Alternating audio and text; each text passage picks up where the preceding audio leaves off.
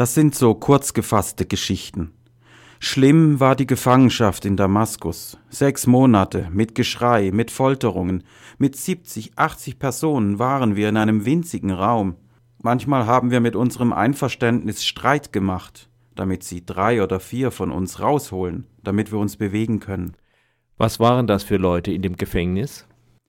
Das waren ganz verschiedene Leute, von 13 bis 80 Jahre alt. Alles, was sie auf der Straße gefunden haben. Militante, Kinder, alles. Eigentlich, wenn man in dieses Gefängnis reinkommt, dann kommt man nicht wieder raus. Entweder man stirbt bei der Folter oder man wird nachher umgebracht, sofort auf der Straße. Ich habe Glück gehabt, richtig Glück gehabt. Der Mann, der mich immer gefoltert hat, hat gesagt, dass er weiß, dass ich unschuldig bin und dass ich, wenn ich Geld gebe, meinen Zustand verbessern kann. Nach drei Monaten konnte ich vieles über Handyguthaben bestellen, ein Hähnchen einmal im Monat und Antibiotika. Zähne habe ich viele im Gefängnis verloren, da hatte ich immer Schmerzen. Da habe ich viel Geld gebraucht, aber es ging besser. Da musste ich nicht mehr jeden Tag geschlagen werden. Das war schon eine sehr schwere Zeit. Schlimmer waren eigentlich noch die Fundamentalisten. Die sind noch schlimmer als die Regierung. Warum? Mit denen kann man nicht diskutieren. Kann man denn mit der Regierung diskutieren? Kann man auch nicht. Aber wenn eine Seite so schlecht ist, warum ist dann die andere Seite unmöglich schlecht? Wenn eine Region nichts macht und auch keine Demonstrationen macht, dann schickt ihnen die Regierung Brot, gibt auch Wasser, gibt manchmal Strom, dann fängt die Regierung an, sich zu verbessern. Aber die anderen verbessern sich nie. Ob man gut ist oder schlecht ist, man hat bei ihnen keine Chance.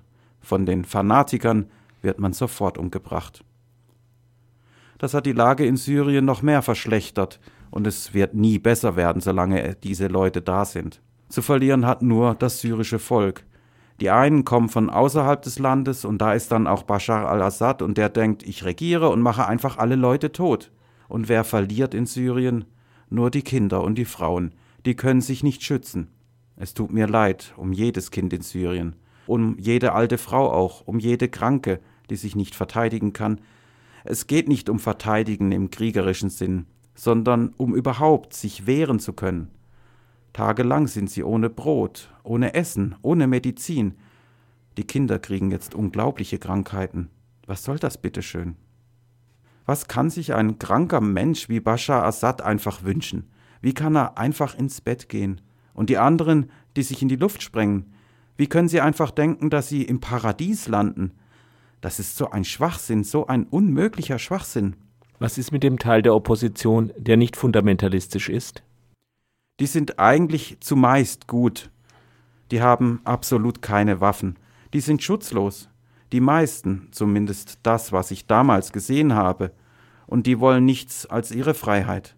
Sie sind einfach in eine Situation geraten, in der sie nichts anderes tun können, als die Freiheit zu verlangen. Aber der Staat hat nicht die Freiheit angeboten, sondern seine Panzer und Raketen. Entweder müssen sie fliehen oder sich verteidigen. Diejenigen, die fliehen konnten, sind geflohen nach Libanon, nach Jordanien, nach Irak. Die meisten sind am selben Tag wieder zurückgewandert, denn die Flüchtlinge werden dort schlecht behandelt, sehr schlecht behandelt. Früher waren wir eine stolze Nation. Wir hatten alles in Syrien. Wir brauchten nicht ins Ausland zu gehen. Ja, ein Regime gab es schon in Syrien, aber jeder hatte zu essen und gute Qualität. Wenn irgendein Araber Schwierigkeiten hatte, dann konnte er nach Syrien gehen. Syrien war immer offen. Und jetzt sind wir in eine Situation gekommen, wo uns alle Länder nicht wollen. Wer fliehen konnte, ist geflohen. Wer Geld hatte, hat es da ausgegeben und ist jetzt zurück zum Tod nach Syrien. Wer jetzt in Syrien lebt, hat nichts als den gesicherten Tod. Der Tod kann jetzt sein, kann in einer Stunde sein, kann in fünf Minuten sein, kann auch zwei Jahre dauern. Man weiß nicht, wann es passiert. Plötzlich sind Blitze am Himmel, schmeißen sie Raketen, sind Flugzeuge da, man ist in einem Dorf oder auf einer Straße, und nur der liebe Gott weiß, ob diese Männer am Leben bleiben oder diese Frau. So ist die Lage. Es gibt Leute, die konnten sich wehren, die hatten Zugang zu Gewehren. Ich weiß nicht, wie die das gemacht haben. Es gibt auch heute Opposition, die gut bewaffnet ist, diese freien Armeen. So wie ich das sehe, ist das, was in Syrien läuft, ein großer Wahnsinn. Wenn die Regierung immer auf mich schießt, Soll ich dann auch ein Maschinengewehr nehmen und auf die Soldaten schießen? Das geht auch nicht, meiner Meinung nach. Es gibt immer einen politischen Weg. Am Anfang war alles auf dem Weg, aber weil sich die in Syrien mit Spielern und Gegenspielern entwickelt hat, hat sich die Lage dramatisch verändert. Hätte die Opposition von Anfang an keine Waffen benützt und nur friedlich demonstriert, dann wäre die Lage viel besser gewesen. Es hätte wenigstens weniger Verluste gegeben. Die Regierung behauptet, dass es viele ausländische Kämpfer in Syrien gibt. Ja, am Anfang war das Propaganda. Und diese Propaganda hat sich auch entwickelt. Die Propaganda hat die Leute von außen auf Syrien aufmerksam gemacht. Und dann kamen sie. So habe ich das damals in der Gemeinde erlebt. Da gab es Gesichter, die man nicht kennt. Die Einheimischen würde ich erkennen, doch diese fremden Kämpfer existieren in Syrien und die sind jetzt das größte Problem. Die Syrer haben den Fehler gemacht, mit Militär auf Militär zu schießen. Auf die Demonstrationen hat die Regierung geschossen, aber sie waren immer erfolgreich. Bei den Demonstrationen wurden fünf oder sechs Menschen erschossen und auch mal hundert. Aber heute sterben jeden Tag 300, 400 Menschen. Wenn ich das vergleiche, so waren die Demonstrationen viel besser für die syrische Bevölkerung. Dass die Regierung ausländische Extremisten mit ihrer Propaganda geradezu eingeladen hat, das war beabsichtigt, um den Krieg gegen die eigene Bevölkerung zu begründen. Das sind doch die Weltprobleme. Die Fundamentalisten und Rechtsextreme sind nicht nur syrische Probleme.